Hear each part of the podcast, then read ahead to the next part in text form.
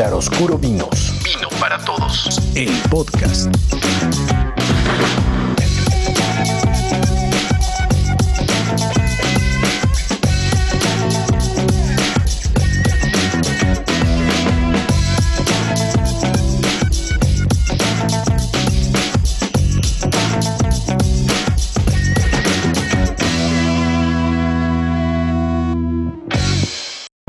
Síguenos en nuestras redes sociales, Facebook Claroscuro Vinos, Instagram arroba Claroscuro Vinos. Claroscuro Vinos.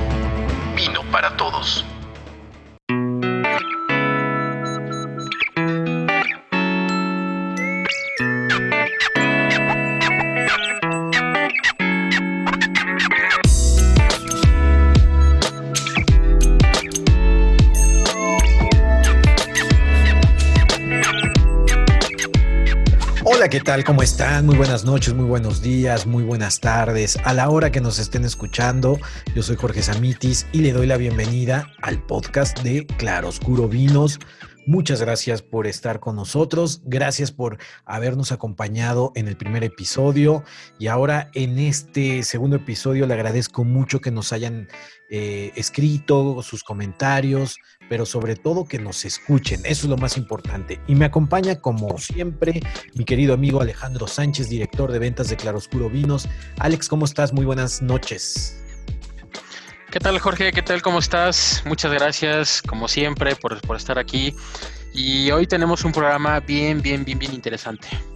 Así es, ¿se acuerdan ustedes que, que nos están escuchando que les platicamos que íbamos a hablar de, de, bueno, vamos a hablar del maridaje, pero también Alex nos preparó algo muy importante y algo muy, muy, muy bueno, que para nosotros que apenas vamos empezando a, en esto del vino, pues está muy interesante porque nos va, nos va a hablar también de los protocolos de, del vino en un restaurante, del vino en una cena formal y del maridaje y las recomendaciones de vinos.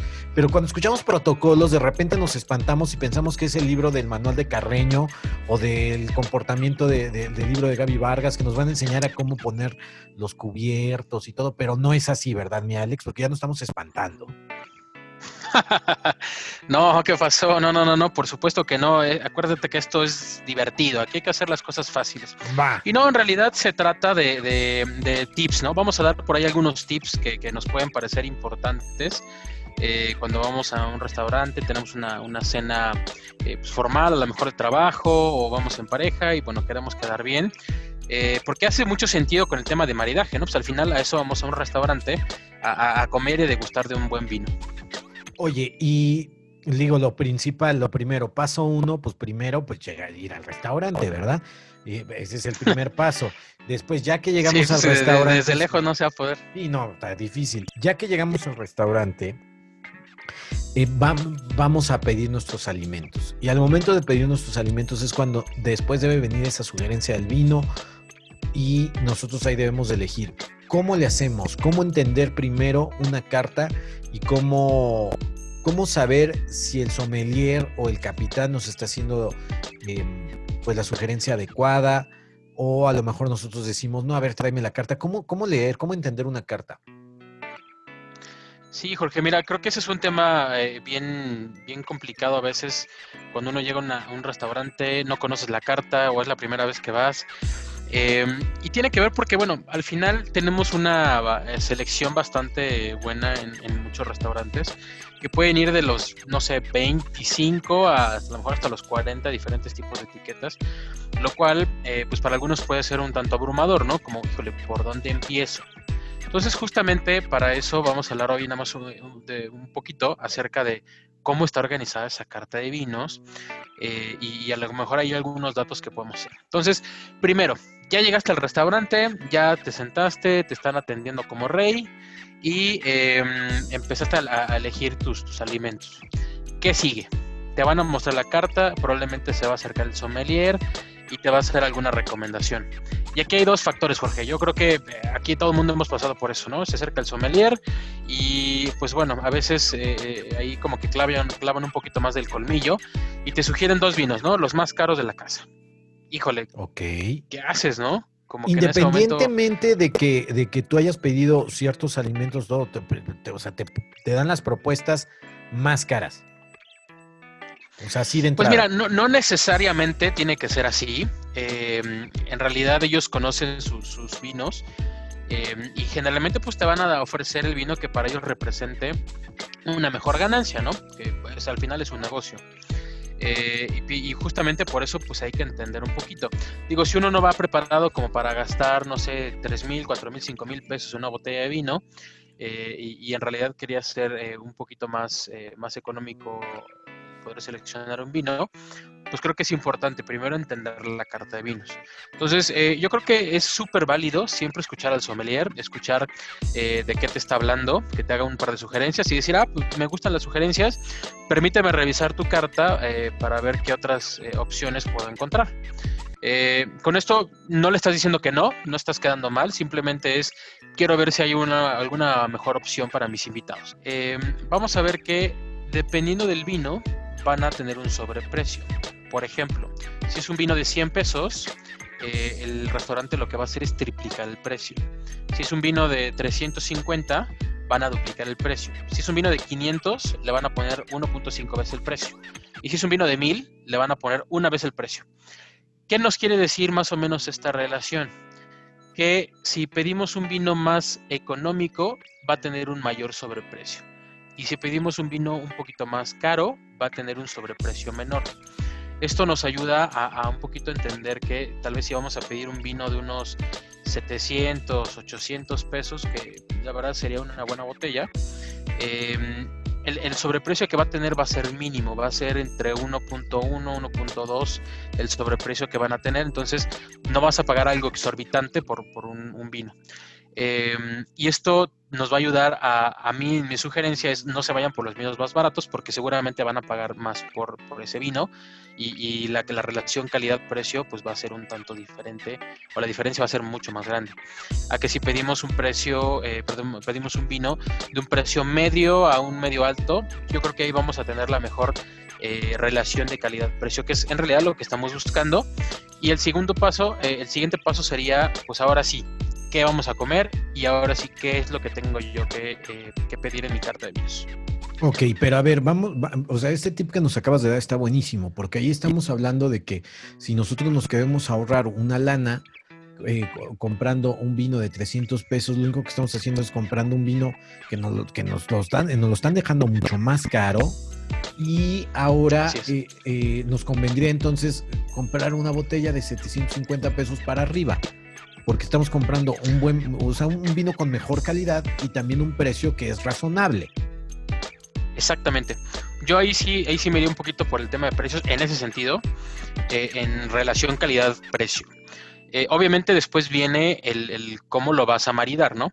que ahí yo creo que el- no está mal escuchar al sommelier, yo creo que siempre es bueno escuchar una opinión de un experto eh, y que ver qué es lo que nos va a sugerir. Eh, pero hay que tener cuidado, porque eh, pues de alguna forma este es un negocio y lo que ellos van a buscar es cómo eh, obtienen una, una mejor ganancia. Entonces, escuchemos al sommelier, pero cuando ya tengas la carta de vinos de la que estábamos hablando hace un momento, Jorge.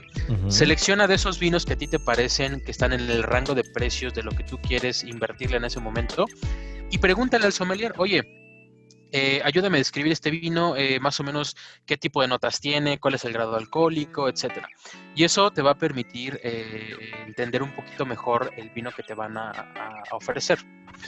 Y, y ese, es el, chiste de esto, ¿no? El que vayas entendiendo. Y por eso lo veíamos desde el capítulo pasado, Jorge, en, cómo empe- empezar a identificar los sabores que te gustan y los que no te gustan. Y hoy de lo que vamos a hablar un poquito más adelante es justamente de cómo lo vamos a maridar. Y ahí vamos a llegar, Jorge. Oye, pero a ver, entonces, eh, ¿qué, escojo primero, el precio o el, o el tipo de, de, de uva o el sabor?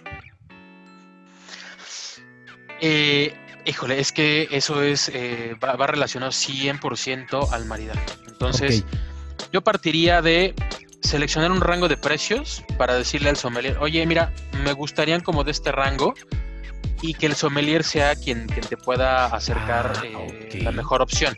¿no? Ok, Eso, eso no está mal, digo, generalmente el, el sommelier no lo va a hacer público, como que no lo va a gritar en medio de la mesa, sino Claro. que se va a acercar a ti y de forma muy discreta tú le enseñarás en, en, la carta qué rango es el que te interesa y que en base a eso te sugiera.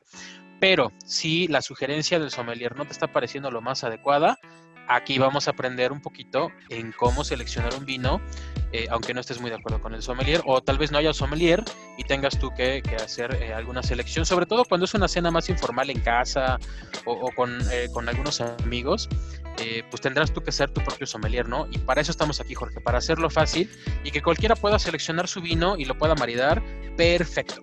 Oye, y a ver, esto nos va a servir tanto para saber si en el restaurante lo están haciendo bien y también para quedar bien en la cena de amigos. A mí me encanta abrir el vino con el descorchador de, dos pasos, ¿se dice? Estoy, sí, estoy, bien con el descorchador de dos pasos, me, gusta, me, gusta hacerlo. ¿Cómo se tiene que, abrir una botella o cómo podemos ver si el sommelier o el mesero o el capitán está, está abriendo bien una botella? Está descorchando bien una botella, perdón. Correcto, correcto. Pues mira, eh, ahí ya, ya, nos estamos poniendo un poquito más exquisitos eh, en cómo lo, vamos a ver.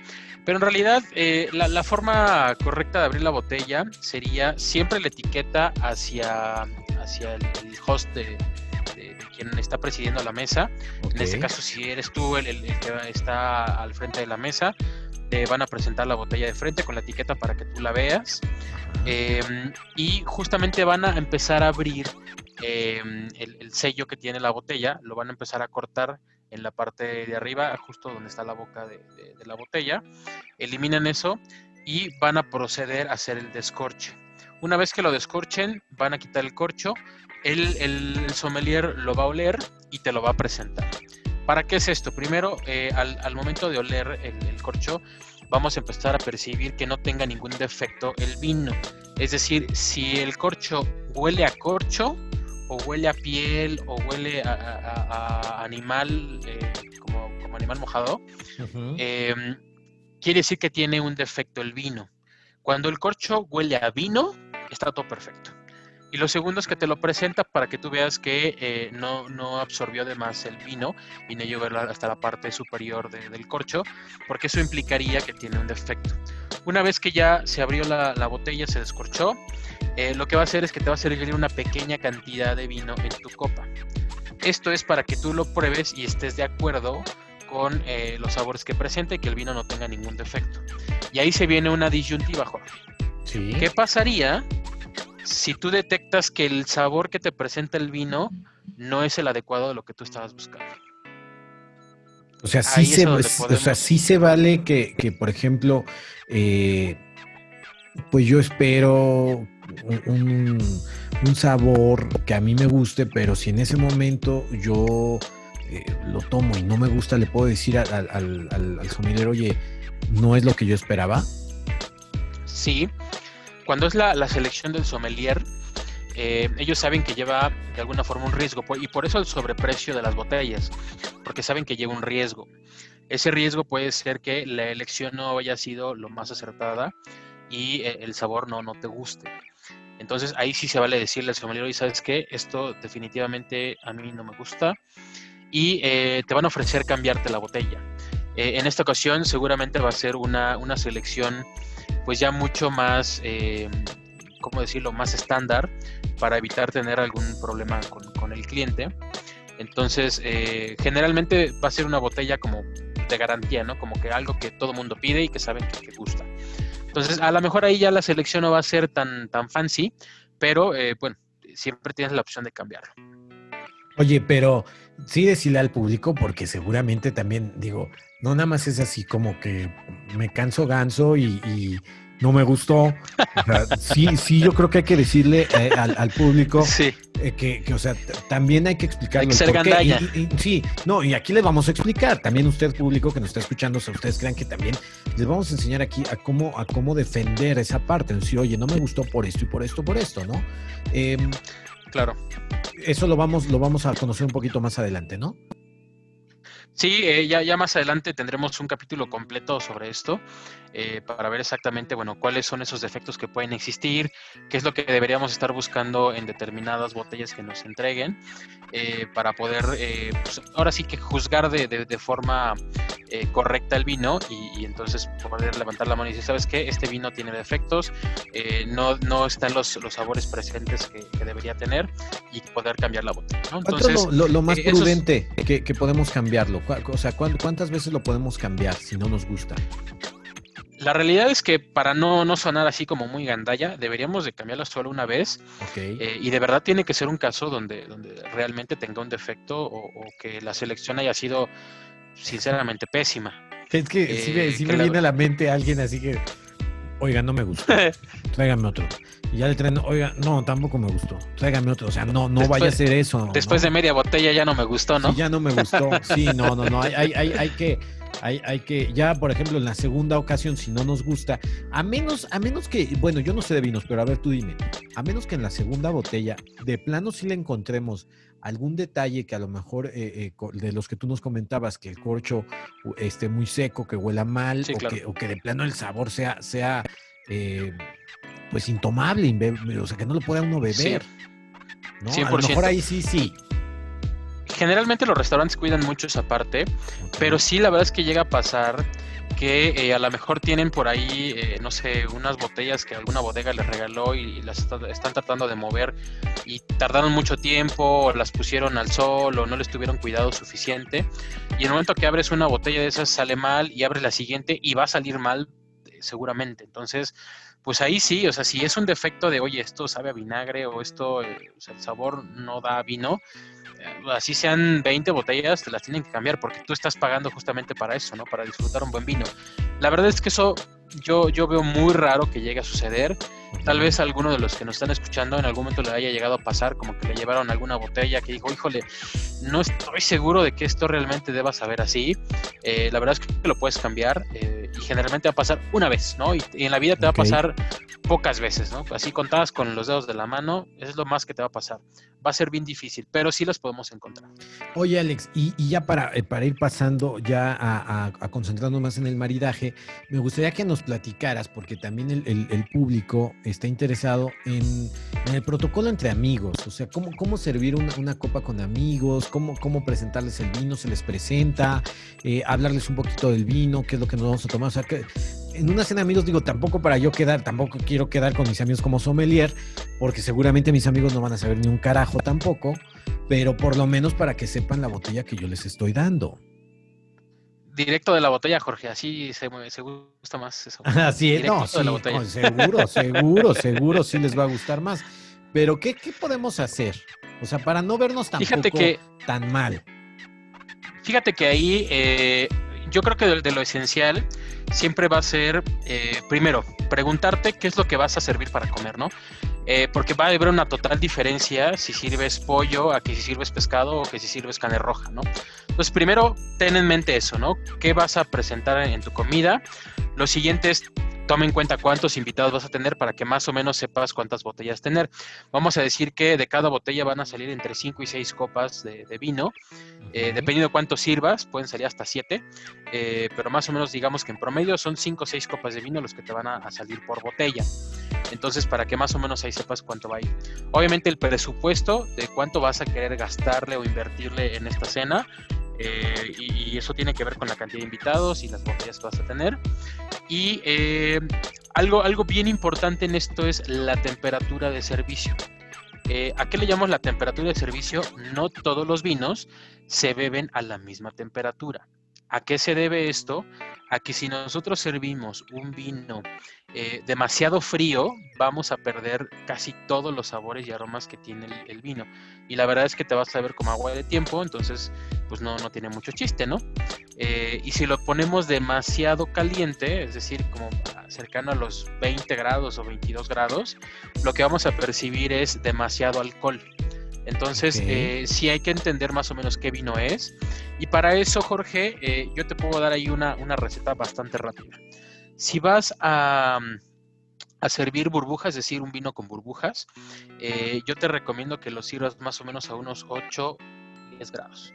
Si vas a servir un vino rosado o, o un vino blanco ligero, debería ser como por ahí de los 10, 11 grados.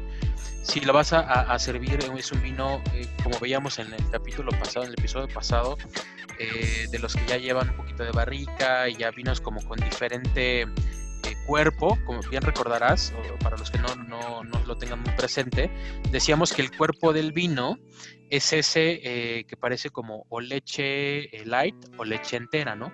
Es decir, como que tan, tan espesito queda, por así decirlo.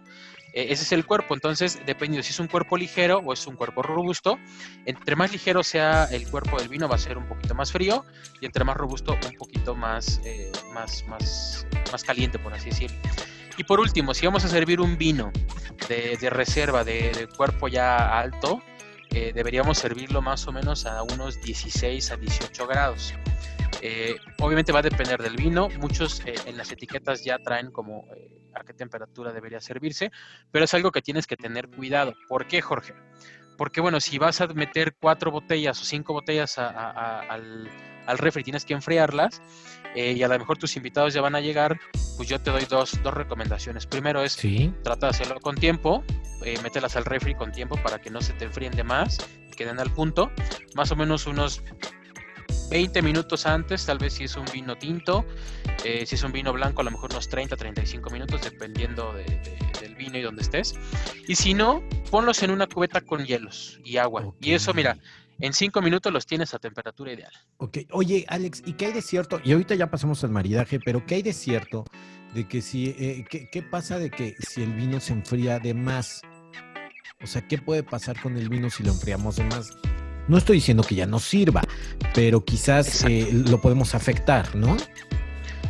Eh, si lo enfriamos demasiado tiempo al grado de que se congele, sí podríamos afectarlo porque se generan cristales.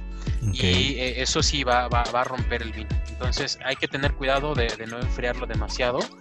Eh, lo mínimo que debería estar enfriado deberían ser tal vez unos 6 grados. Ya más, no porque eh, corremos el riesgo de que empiece a, generar cristales. Entonces, hay que tener también cuidado con eso, ¿no? No lo dejemos en el congelador y, que se nos olvide porque probablemente se echa a perder el vino. Al igual que en el calor, ¿eh? Si lo dejas en el calor mucho tiempo a más de 20 grados durante eh, largas exposiciones, seguramente el vino se va a echar a perder y ya no va a servir. Ok, entonces, eh, ojo, ojo público que está escuchando, porque de repente eh, yo sí conozco gente, Alex, sí conozco gente que si es un refrigeradorzazo, ¿no? Que van a venir, mételo al refrigerador, ¿no? Y ahí eh, lo, dejan hasta que lleguen los invitados y sale el vino hasta sudando, el pobre vino, ¿no? como, este, como cerveza, ¿no? Sí, sale, ándale, sale, sale como cerveza, ¿no? Bien muerto ya si lo enfriamos de más, algún, algún tipo de, o sea, le podemos, nos puede dar otro sabor si lo enfriamos, digo, no, no al grado de congelarlo, que, que, salga como a tequila tradicional, no, no, no, sino eh, eh, que se pase de frío. Tú nos estás diciendo que la temperatura puede ser de, de, frío hasta 5 grados, ¿Estoy, está, ¿estoy bien? Hasta, hasta 6 grados, lo más frío que deberían okay. de, Pero la realidad es que... paso de 6, ¿qué pasa? Ya, híjole, probablemente se echa a perder el vino. Entonces, ah, yo te recomendaría tomar.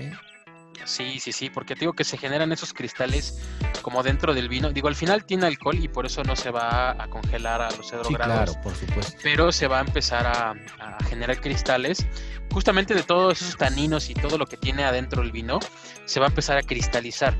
Entonces ya después eh, se van a, formar como esos cristales y deshacerlos va a llevar más tiempo y seguramente el vino ya no va a saber igual, Jorge. Entonces ten mucho cuidado de no meterlo demasiado tiempo al refri. Literal es ponerlo 15, 20, 30 minutos dependiendo del vino que sea y, sácalo, ¿no? Y si se te llegó a pasar, por ejemplo, vas, vamos a pensar que tú metiste un vino, eh, un vino tinto eh, de cuerpo alto, ¿no?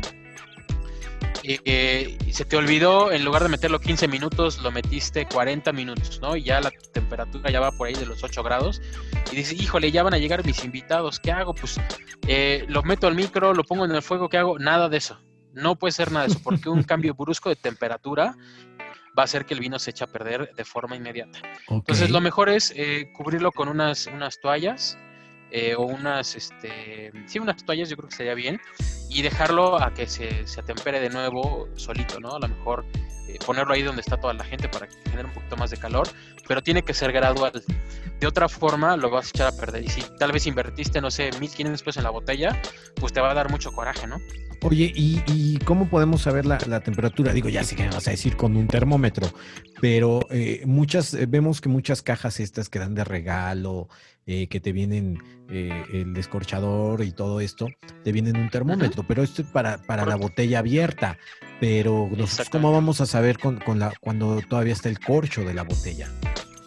Mira, hay dos tips. Primero, cuida el tiempo en el que lo metes al congelador, perdón, al refrigerador, o el tiempo que lo metes a una cubeta con hielos. Cubeta con hielos, 5 minutos, 10 minutos máximo, y refrigerador, 15, 20, 30 minutos máximo. Em, y, si cuidas esos tiempos, no necesitas un termómetro. Va a quedar más o menos a la temperatura y, va, a estar perfecto.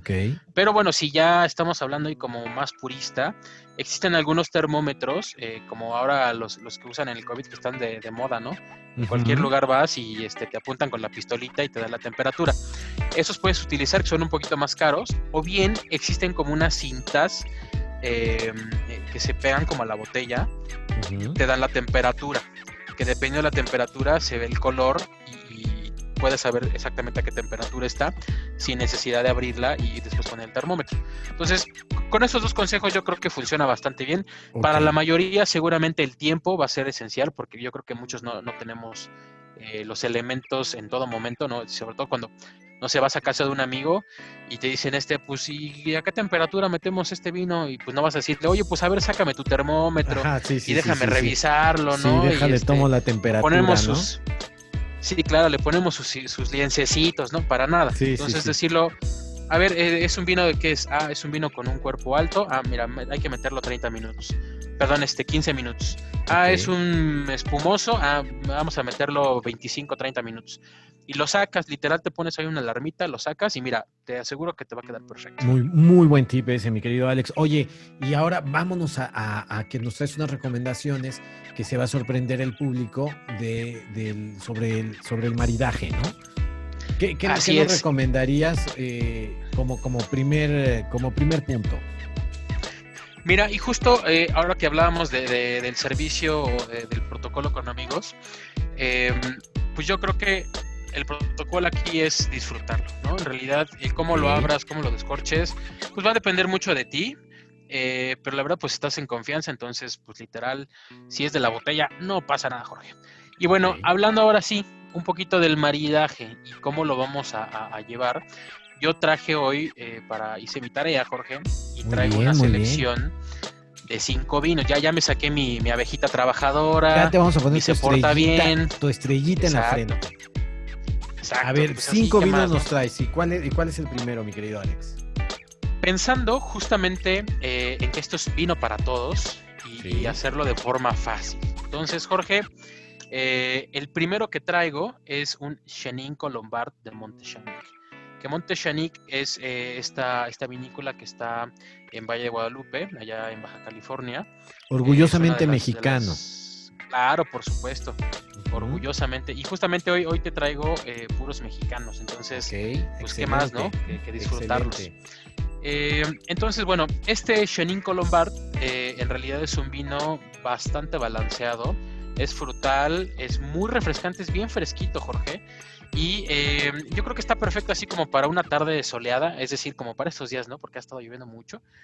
Pero eh, ya nada más que salga el sol, seguramente esto se va a antojar porque es un vino bien fresco, es frutal, es balanceado, es muy fácil de beber. Y ahí va mi recomendación de maridaje. Con mariscos, con pescados blancos o postres con frutas. Eso yo creo que va a quedar, eh, va a quedar bastante, bastante bien. Muy bien, me, agrada, me agrada. Oye, pero el precio más o menos como en público y como en restaurante, como de cuánto estamos hablando de este eh, Monte Chanic. Mira, este Monte Chanic eh, debe estar más o menos en, los 250 a 300 pesos máximo en cualquier, en cualquier este, lugar, ¿no? Eh, también en nuestras selecciones de vinos que, enviamos a nuestros clientes de selección especial, mandamos este tipo de, de, Chenin Colombard, que obviamente, como bien recordarás, eh, pues tiene que ver mucho de acuerdo al perfil que tú tengas, ¿no? Entonces, eh, en realidad vamos a analizar el perfil y dependiendo de eso te vamos a enviar una botella similar a esta para que lo puedas combinar de mejor forma. Ok. ¿Y cuál es la otra recomendación, mi querido Alex? La siguiente recomendación, digamos que vamos a ir subiéndole de nivel poco a poco, es un eh, Don Luis Bionier eh, de Ajá. Lacheto, que también es una vinícola mexicana que está en Baja California, es bastante famosona. Y bueno, este, este vino eh, me parece bien interesante la uva, porque es un vino bien fino, eh, en el sentido de, de que los sabores son realmente finos, no, no vas a encontrar un sabor así muy abrumador. Eh, tiene una, una acidez bastante buena, es decir, no es tan ácido, es una acidez marcadita, pero, pero muy, muy buena. ¿Es vino Y, blanco eh, este? Va a quedar muy bien. Es vino blanco, es vino blanco. Es vino blanco. Siempre vamos a empezar en una cata de, de que vaya va a tomar de todo tipo de vino. Vamos a empezar siempre por, el- de los, vinos blancos. blancos, de los más ligeros hacia los más robustos. Muy bien. Entonces, eh, te decía, este, Sí. este es un vino que, que va perfecto con sabores cítricos, como que, pues justamente como, como un, este, un aguachile, puede ser eh, un cóctel de camarón, eh, con, con comida ahí ligeramente picante. Y si lo combinas con, con cerdo, con aves, va, va a quedar, va a quedar bastante bueno. Oye, No y- recomiendo que sean sabores, perdón, eh, comidas muy condimentadas, ¿eh? porque si no vamos a matar el sabor. Ok. Oye, y por ejemplo, eh, yo sé que el público va a decir, bueno, pues, eh, si estamos hablando de un de, de un aguachile, pues es una comida un poquito, pues así más. Pero si yo lo quiero con unas enchiladas rojas. O sea, ¿se puede? Ahí, ahí, eh, claro, ahí es donde se empieza a poner este. ¿En serio o me estás bonito. choreando, mi querido Alex? No, de ¿sí se verdad, puede de verdad, de con verdad. unas enchiladas? Sí, te lo juro, mira, digo, mientras las enchiladas no sean este así con un, un- un picante muy fuerte, porque este es un vino ácido, eh, eh, bueno, es un, sí con una acidez un poquito más marcada, yo, yo te diría que lo puedes eh, hacer perfectamente con unas enchiladas rojas, por ejemplo, con su cremita y quesito encima, y de verdad que le va a quedar muy bien, ¿eh? Ahí está. Bien, ¿y ese en cuánto, como en cuánto nos saldría, mi querido Alex? Ese está más o menos también entre 250 y los 300 pesos. Más o Ok, menos. pues buenas opciones nos, nos- nos has dado. Oye, y por ejemplo, eh, también me imagino que el público debe, bueno, anda pensando que, por ejemplo, para la pasta o para, pues, no sé, a lo mejor estamos con la novia, decimos vamos a pedir unas pizzas, cena romántica, pero te quieres lucir, ¿se puede tomar vino con pizza? Ay, Jorge, ya, ya, pareces brujo. Justo, justo, ¿Sí? justo. El siguiente es un, es un rosé que yo recomiendo con ese tipo de comiditas porque es bien fácil de beber. Eh, a mí particularmente el rosé me parece un vino eh, que se lleva bien con muchas cosas. Eh, hay que tener cuidado de, de no meterle sabores muy potentes porque si no lo vamos a apagar el vino. Pero con sabores así como justo una pasta Alfredo, por ejemplo, con camarones. Mira, una chulada, ¿eh? Ok, Eh, eh, este pero- vino eh, que te traigo, Pero a ver, eh, o Sí. sea, tú nos hablas en tus términos, mi Alex. O sea, nos dices rosé, pero ¿qué quiere decir un rosé para los que no sabemos de vinos? ahí te va. Ah, mire, y qué buena pregunta es esa.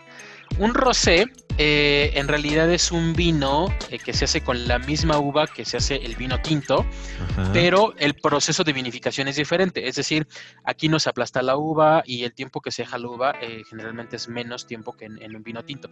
Por eso le da un tono como rosadito. No, es, no es al final como rojo, sino que está, parece que está como rebajado. No es que esté rebajado, sino que el proceso de vinificación es diferente. Eso no quiere decir que sea de menor calidad, para nada. Sigue siendo de muy buena calidad. Y justamente yo traigo hoy un rosé que se llama Tierra Adentro.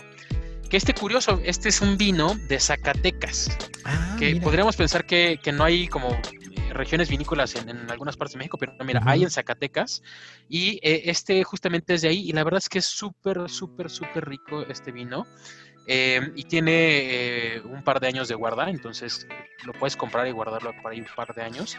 No te recomiendo guardarlo así eternamente, pero pues, unos dos años está perfecto. Ok, y, y, Eh, y este lo podemos tomar. Es que luego tenemos la, o sea, la gente que no sabemos de vinos nos hablan de un vino rosado y de repente pensamos que también ese se- ah, forzosamente se debe tomar muy frío. ¿Es así o no? no, para nada. No, no, no, no, no. Eh, generalmente el vino rosado debe de ir más o menos entre los 11, 12, 13 grados, ¿no? Que más o menos en tiempo de refri deberían ser eh, como unos 25 minutos más o menos a 30, dependiendo del refrigerador obviamente, pero más o menos es el tiempo que le llevaría a la botella a llegar a unos 11, 12 grados. Entonces, muy frío como, como si fuera un vino espumoso, no. Tiene que ser un poquito más atemperado. Y este tú nos recomendarías, independientemente de la marca, porque bueno, si estamos hablando de una pizza, eh, pues yo creo que va a ser lo más común. Si independientemente de la marca, nos sugieres entonces si nos vamos a echar una pizza hawaiana, que ya hasta se me antojó. Ay, Dios mío, estas horas. Ay, es que sí, sí. Ya se me antojó. Y esta, esta se ve. no, Sí, se ve muy buena. Oye, pero por ejemplo, esa pizza. Estamos hablando de la pizza, ¿eh? Sí, claro, público, sí, no vaya a Sí, creer sí, sí, que de la favor, botella ni de cualquier otra persona. Eh, em, la pizza es común que la compremos hasta mañana, que es jueves. Jueves de parejas, jueves de estar con la novia. ¿Nos recomiendas que sea cualquier tipo de vino rosado? ¿Con pizza? Eh, en, en realidad, eh, podemos decir que sí, cualquier vino rosado, porque son, son vinos eh, un poquito más tranquilos. Eh, mm, cualquier tipo de, de- de rosado le queda, por ejemplo, un Sinfandel, eh, un Merlot eh, rosado, no vas a tener ningún problema Oye. porque son vinos eh, eh, que te van a permitir meterle ahí un poquito de, de sabor, como sería la pizza que tiene bastante condimento, y lo van a aguantar muy bien. y Te aseguro que te va a quedar espectacular. Yo, yo ya te llevo corriendo, pero es que mira, a mí, a mí me da ansia preguntarte lo que el público está, está ávido de saber. Pero por ejemplo, Por con, favor. comida, con comida mexicana, ¿qué comida mexicana podrías recomendarnos con un vino rosado? O sea, con comida mexicana te estoy hablando algo, algo que comamos los mexicanos en la fiesta del sábado, que vamos a hacer eh, guisados o un guisado. O sea, ¿qué nos recomendarías para comida? Ay, usted disculpe, le di un fregadazo al micrófono. Este, con un. es que crucé la pierna y le pegué al micrófono. Con comida realmente mexicana de casa que vamos a preparar en nuestras casas como mexicanos. Justo. Y fíjate que eh, curioso, eso es lo que hacemos en, en Clarobscuro cuando hacemos una selección para nuestros clientes. Recomendamos el vino, damos la, la carta descriptiva completita del vino para que ellos entiendan eh, eh, cómo está compuesto ese vino y damos una sugerencia de maridaje. Y no solamente maridaje internacional o con queso que también lo hacemos, sino con maridaje con comida mexicana, porque pues es lo que comemos diario, ¿no, Jorge? Entonces, ¿por qué, por qué claro. pensar en que hay que comerlo con un corte fino o, o, este con una, una pasta Alfredo, que bueno, pues a lo mejor sí la comemos, pero no tan seguido. Sí. Entonces, eh, muy bien tu pregunta, Jorge. Yo te diría que este vino queda muy bien con una tinga de pollo. en o, serio, una tinga eh, de con- pollo. Una, una tinga de pollo de verdad queda, queda muy bueno. Yo sé que, Súper que este tipo de cosas a veces como que se escuchan raras y algunos clientes nos han dicho, ay, de verdad con eso, y lo prueban y créeme que, que- que no decepcionamos, ¿eh? Entonces, de verdad, con una tinga de pollo queda muy bien, mientras no lo llenen tanto espeso de picante, va a quedar perfecto. O bien con un pescado zarandeado para el dominguito, que lo hacemos ahí en casa y estamos con la familia, echamos un zarandeado y mira, va a quedar espectacular este vinito. Oye, y también eh, eh, el programa anterior, el episodio anterior, que, dijimos que nos mandaban sus, sus preguntas y todo, mucha gente preguntaba eso, que, que cómo podíamos combinar el vino, porque a fin de cuentas creemos que, bueno, el vino es internacional y siempre decimos, con la alta cocina se combina el vino, pero pues aquí estamos en México, entonces una de las preguntas recurrentes que yo veía en las redes que nos hacían, cosa que les agradezco muchísimo que nos estén, que nos escriban a las redes de Claroscuro Vinos, es que nos decían, por ejemplo, con barbacoa, con carnitas, eh, con tacos, o sea, con comida, vámonos más mexicano, más a la garnacha. También se puede, también se puede combinar con un, con un vino. Bueno, yo sé que sí, pero ¿qué tipo de vino nos recomiendas para allá? Esa es la, Pegarle, pegar a lo mejor a unos tacos de, de, de, de- de barbacoa, acá su pancita, su. ¿Qué nos recomiendas? No, bueno, puta, yo ya me quiero ir a comer con esta. Sí, hombre, ya me dio hambre, man. Es que sí hace hambre, ¿no? Hablar de Sí, esto sí, como que abre el no, apetito. no. Este, mira, yo justamente para algo así, eh, yo recomiendo un vino eh, un poquito joven eh, y traigo este vino que se llama 99, que es de la Unión de Productores del Valle de Guadalupe. No es un vino tan conocido, pero créanme que es un vino delicioso. Eh, y, no es para nada caro, está más o menos unos 200, 250 pesos. Ah, súper Eh, bien. es un, sí, está súper bien, ¿eh? de verdad súper recomendado. Es un vino bien equilibrado eh, entre la acidez y dulzor, entonces eso es lo que nos va a permitir meterle eh, comida ahí como, como muy mexicana. Em, ¿Con qué te la recomiendo esta, esta botella? Eh, yo te la recomiendo con barbacoa. em, de verdad, sé que suena raro que digan, hijo, de verdad una barbacoa con esto. Sí, de verdad, créanme, créanme, créanme, créanme que ya por ahí un cliente justamente nos decía, oye, yo lo voy a probar solamente para ver si no me estás engañando. Digo, no nos dijo sí, pero, pero como que sí puso un poquito ahí en tela de juicio esto. Lo probó, hasta nos mandó unas fotografías y nos dijo, wow, lo amé y voy a seguir haciéndolo esto. ¿eh? Muy bien. Entonces con barbacoa queda muy bueno. Em, con, con comida ya, ya ahora sí vamos a meterle mucho más condimento, por ejemplo un pollo adobado eh, o una cochinita pibil, vámonos, órale, con esto queda de 10. Ya si le quieres meter un poquito de picante y cosas así, este, no tienes tema con esto, que al final la, la- la comida mexicana pues siempre es, es un poquito más, más picante, ¿no?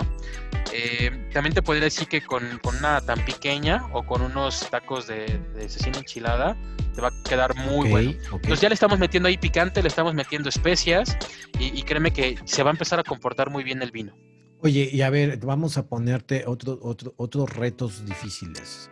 Em, es que tengo un montón de preguntas, pero a ver, primero, yo creo que un, un- un referente es, eh, yo creo que es como yo, el mole, yo creo que yo voy a decir que el mole es como yo, o me aman o me odian, así, así soy yo. Y el mole con amigos extranjeros, eh, o lo aman o lo odian. Y entonces, pero a, a fin de cuentas el mole es algo que nos identifica eh, en México. Sí. nos podemos echar algo de mole con vino. ¿Qué vino nos recomiendas para echarnos un, un molito? Hijo, Que son sabores eh, fuertes, ¿eh? Y son unas son mezclas. sabores o sea, el- el, fuertes. el mole tiene una mezcla de muchas cosas.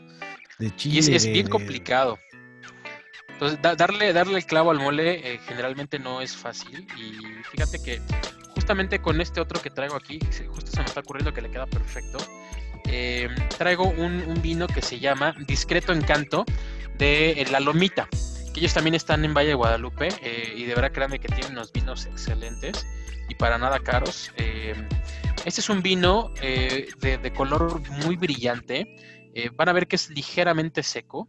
y tiene por ahí algunos sabores como tostados, frutos secos. De verdad que es bien interesante este vino. Para alguien que esté buscando como algo diferente, está súper recomendado este vino. ¿Con qué te lo recomiendo, Jorge? Este vino, al ser ya un poco más complejo, al, tener ya sabores un poco más, más potentes, yo te lo recomiendo eh, con una lasaña boloñesa o bien con un mole poblano, Jorge. Y de verdad, híjole, le va a quedar de 10. Que fíjate, fíjate que que- chistoso, porque hace, si mal no recuerdo, hace como, como un mes aquí en casa hicimos un, una, una comida con, con mole que nos trajeron. Eh, y se me ocurrió justo hacer este maridaje y de verdad que todos, toda mi familia quedó asombrada. Dijo, wow, yo no me imaginé que también con el mole esto quedara un vino. O sea, como que ellos pensaban más que pues, una agüita de tiempo, ¿no? Y lo, lo cual no está nada mal, pero si te quieres eh, eh, poner ahí un poquito más eh, amante del vino, con este tipo de vinos vas a quedar perfecto. O sea, de verdad créeme Muy que va a quedar muy bien. Y con algo mexicano para el domingo, para este, ya, ya como que vamos a salir de, de esta pandemia, unas carnitas. Y créeme que te va a quedar de 10. Ahí está, público, ya nos dio. Ahora, si usted dice es que iban muy rápido, no escuché, pues es el podcast, lo puede regresar.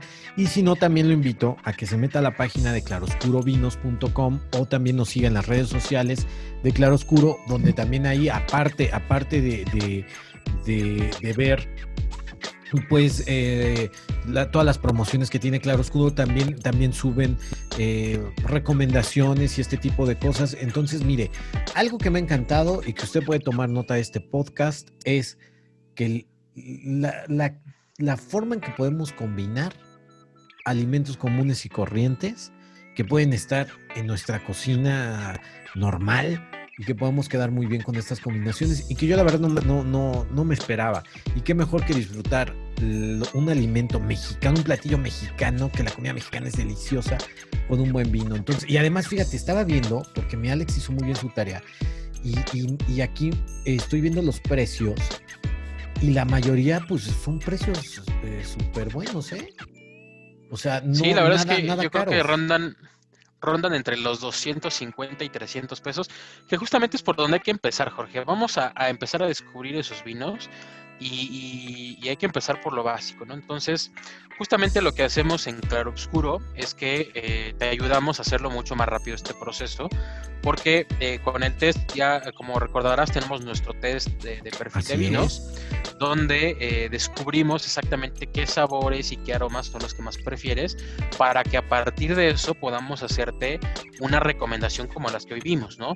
Y que vaya específicamente a tus gustos, Jorge, para que lo disfrutes, para que no andes con que, híjole, pues es que quién sabe si lo que me vayan a mandar me va a gustar, pues no sé ni qué botellas van a hacer, tú de eso no te preocupes. Nosotros nos vamos a preocupar por eso y te vamos a mandar algo que te aseguramos que te va a encantar y te vamos a enseñar a maridarlo desde el principio con qué comidas. Te vamos a dar las recomendaciones con comida mexicana, con comida internacional, con quesos. Te vamos a dar las descripciones completas de los vinos para que empieces a aprender. Porque de eso se trata Claro Obscuro. Que hagamos las cosas fáciles, que hagamos que la gente pueda seguir aprendiendo del vino y que sea vino para todos. Perfecto, eso me encanta. Y además, eh, yo, yo los reto de verdad, y los invito en primer lugar, después los reto, a que no se empiecen. Mire, a lo mejor usted dice, es que a mí no me gusta el vino, yo no sé mucho. Pero si usted se empieza a meter a este mundo del vino, yo, yo le reto a que entre a la página de Claroscuro, adquiera su membresía. Y si no se vuelve usted fan del vino, yo le pago la membresía dos meses. Así, yo, yo, yo de mi cartera, de mi cuenta, ¿eh? Porque Eso es todo, se, empieza, se empieza, se empieza uno a clavar en esto, ¿eh? Se empieza uno a clavar. Y, y aparte es padrísimo que, que no nada más es por, por, por ser elitista ni nada, de verdad, público. Yo creo que podemos eh, sorprender mucho a nuestros invitados, pero no nada más por vernos muy elitistas, sino de decir, mira, los invito a comer una barbacoa y prueben esto. O sea, al contrario, hasta sus invitados van a decir, wow, se está preocupando por darnos lo mejor. Y no me refiero al precio, sino lo mejor en sabor, ¿no? Que es lo importante. Claro. Claro, Entonces claro. está padrísimo. Y fíjate, Jorge, no, no vas a tener que pagar esa apuesta porque hasta la fecha, orgullosamente, no tenemos un solo cliente que se haya quejado de la selección. No, pues por eso lo Ni digo. un solo Yo cliente nos ha dicho, no me gustó.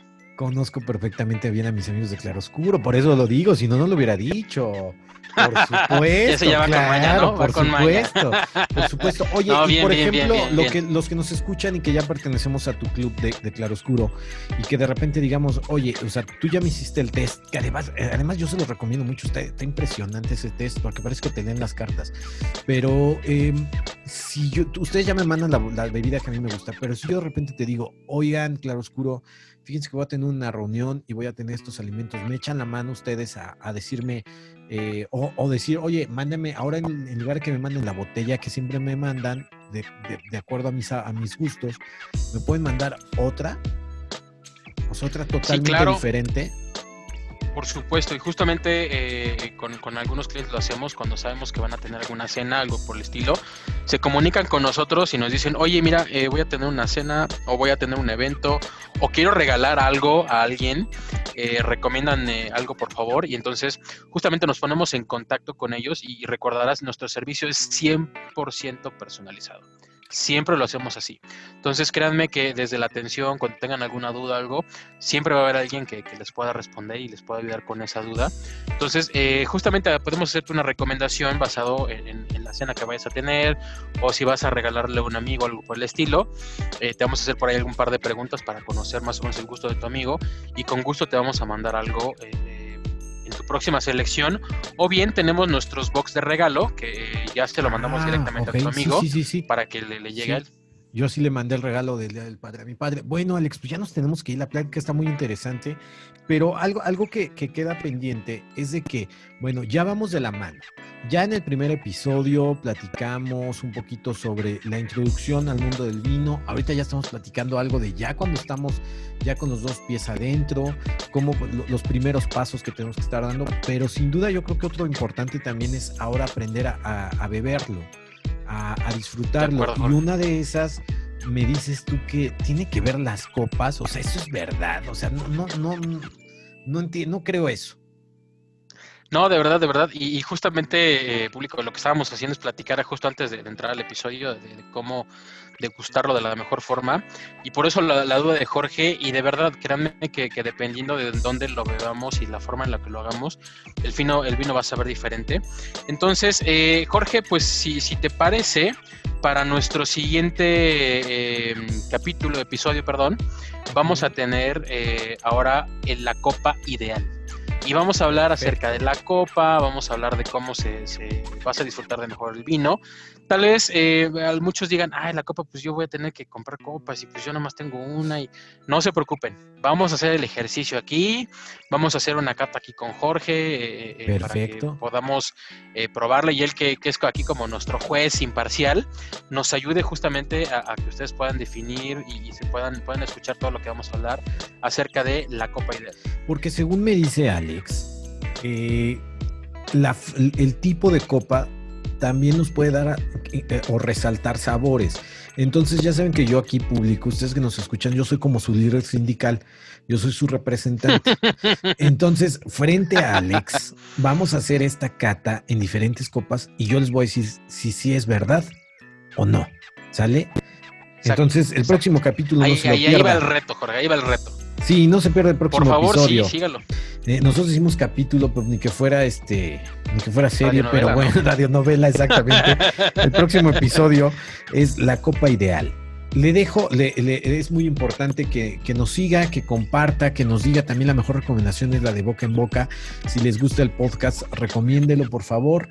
Eh, yo, eh, yo les agradezco mucho su escucha, la plática está muy amena y les recomiendo que se metan a la página de claroscurovinos.com y ahí ustedes puedan conocer más, más del vino. También los invito a que nos escriban sus dudas. Acuérdense que el próximo episodio es la copa ideal. Entonces, si ustedes tienen dudas sobre las copas, escríbanos sus dudas y nosotros con mucho gusto las vamos a responder el, el próximo episodio. Alex, muchísimas gracias. Jorge, muchísimas gracias a ti y bueno, pues yo creo que a comer después de esto, porque sí, sí hizo hambre, ¿no? Sí, no, no, ya, déjate tú la comedera, la bebedera, que es lo importante. Eso. Ya ahorita, ya ahorita noté varios vinos, varios vinos para mañana que pido una pizza con mi, con mi novia. A ver, a ver si sí es cierto.